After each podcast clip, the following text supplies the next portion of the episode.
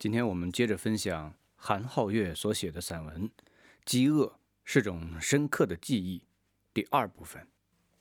在困难的日子里中，马建强很幸运，他遇到了一个无论形象还是性格都很美好的女同学吴亚玲。吴亚玲是马建强困难日子里的一道光，她为马建强做了一份饺子，还把自己的父母给支走了。他想要马建强吃一顿饱饭，为了这顿饭，吴亚玲可是煞费苦心。马建强已经敏感到一定程度了，连听到“吃饭”这两个字都觉得是别人对他的怜悯。委屈的吴亚玲泪珠挂在了脸上，而马建强的身体也在剧烈的哆嗦着，止不住的热泪在脸颊上刷刷的淌下来了。由此可见，饥饿是多么可怕的东西。它让自卑的人更自卑，让敏感的人更敏感。它让人与人之间丧失了本真的联系，让美好的情感竟然变成了耻辱。在马建强所处的时代，饥饿是悬挂在人们头顶的乌云，走到哪儿抬头都能看到它。即便你不抬头看他，他也会通过胃部的痉挛来提醒你，在饥饿面前，尊严有时候会凸显他强烈的模样，有时候又脆弱到不堪一击。在我上中学的时候，班级里兴起了一股风气，偷女同学带的盒饭吃，那是不愿意中午回家吃的女同学们带的午餐。这些午餐。往往在上课间操前后就被饥饿的男同学们偷吃掉了。开始的时候，有女同学向班主任告状，后来发现没用，就纷纷多带一点儿。有喜欢的男生还会专门送到她面前，看着她吃完。我参加过偷吃盒饭的行动，被女同学抓到过，也被班主任训斥过。不知不觉间。也有两位女同学注意到了我，她们开始给我带吃的，不仅是盒饭里的米饭和炒菜，还有一些时令水果。冬天的时候，还有香喷喷的烤地瓜。我看到过网上有人问，在路遥的小说里，吴亚玲是喜欢或爱马建强吗？对于这个问题，我的看法是，这里面有喜欢和爱的成分，但更多不是异性之间的。而是人性美好的一面在闪光。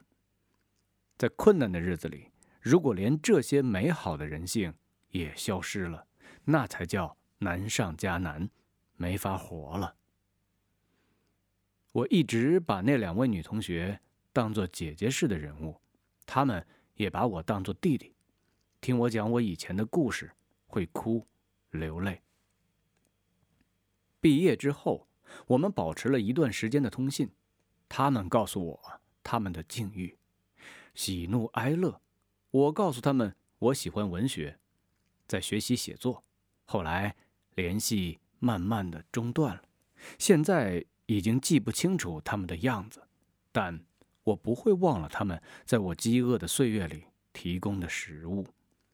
这也让我对女性产生了独有的情感。抱有倾慕之心，断断续续的。后来还有过一些挨饿的经历，不过都已经是片段式的了。记得有一次坐长途公交车去另外一个县城，坐上车后心慌慌的，才想起来上车前没有吃东西，胃空荡荡的，也没法下车去买什么食物，只好在口袋里摸索。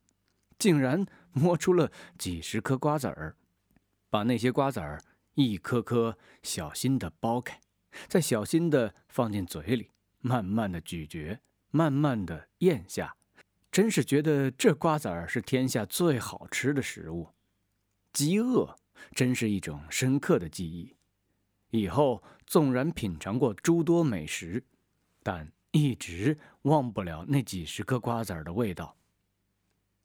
在以后的时光里，我再未读过路遥那篇《在困难的日子里》，因为不用读，文字中那些刻骨铭心的描写已经深深印在心里，哪怕具体的章节和词句都忘记了，但故事里那个倔强少年的形象却一直以飘摇的方式存在着。他那被冷风吹起的破旧衣裳，他奔跑在田野里。为一颗被人们遗留在地里的土豆而欣喜若狂的样子，面对喜欢的女生时的那种自惭形秽，都让我感同身受。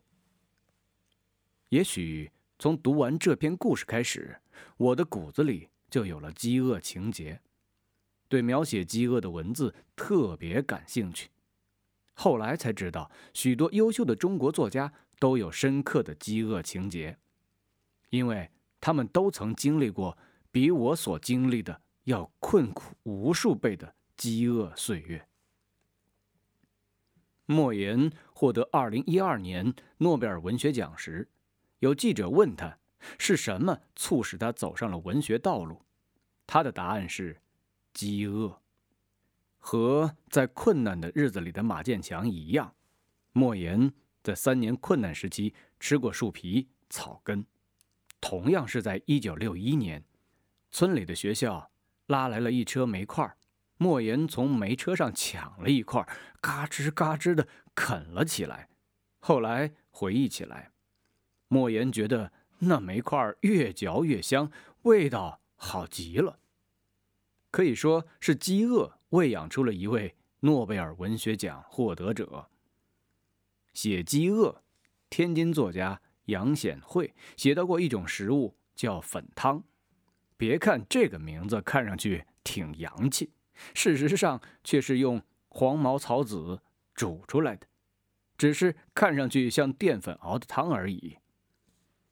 杨显惠在书中写道：“这东西根本就没有营养，但是也没毒，吃它就是把空空的胃肠填充一下。”克服饥饿感，就像有些地方的人吃观音土一样，这种东西能挺时间，吃上一次能挺三天，因为它是不消化的。既然不消化，也就排泄不出来，需要吃别的野菜什么的顶下来。这种东西千万不能在粥状的时候喝下去。在它还没有凝固成块状之前喝下去，它会把肚子里的其他食物、树叶子呀，还有别的杂草籽儿啊粘在一起，结成硬块，堵在肠子里，形成梗阻。如果说这样的描写还不足够惊心动魄的话，那么书中记录的其他故事足以让人惊呆。一名劳改犯。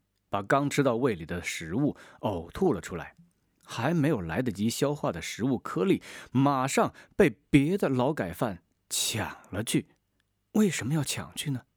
因为这些呕吐物放在水里清洗一下，还可以重新当成饭吃下去啊！我不是太过感性的人，但是看到这样的情节，也难免落泪。我一直觉得现在的食物浪费状况如此严重。和我们曾经的饥饿记忆有关，因为被饿怕了，所以宁愿吃不了，也要点满一桌子饭菜，宁可被倒掉，也不愿意在请客的时候面对菜肴被吃光的尴尬。这是对饥饿记忆的一种报复，而这种报复又是那么的没有必要。面对物质过剩，我们更应该正视过去的饥饿，走出饥饿的阴影，用正常的心态去对待食物。进一步来说，用从容的心态来面对生活。在给年轻的孩子推荐读物时，我会特别推荐这本《在困难的日子里》。孩子们嘻嘻哈哈要去读漫画、玩游戏，薄薄的一本书放在那里，也许一页都没有打开过。他们没有挨过饿，他们中的多数都是被爷爷奶奶、爸爸妈妈端着饭碗满屋子追着喂食的一代，因此。他们并不知道，食物之所以香，不是因为出自多好的厨子之手，不是因为是多么优良的食材，而是因为，只有在饥饿时，你才会觉得食物会让人感恩，会让人流泪，会让人铭记。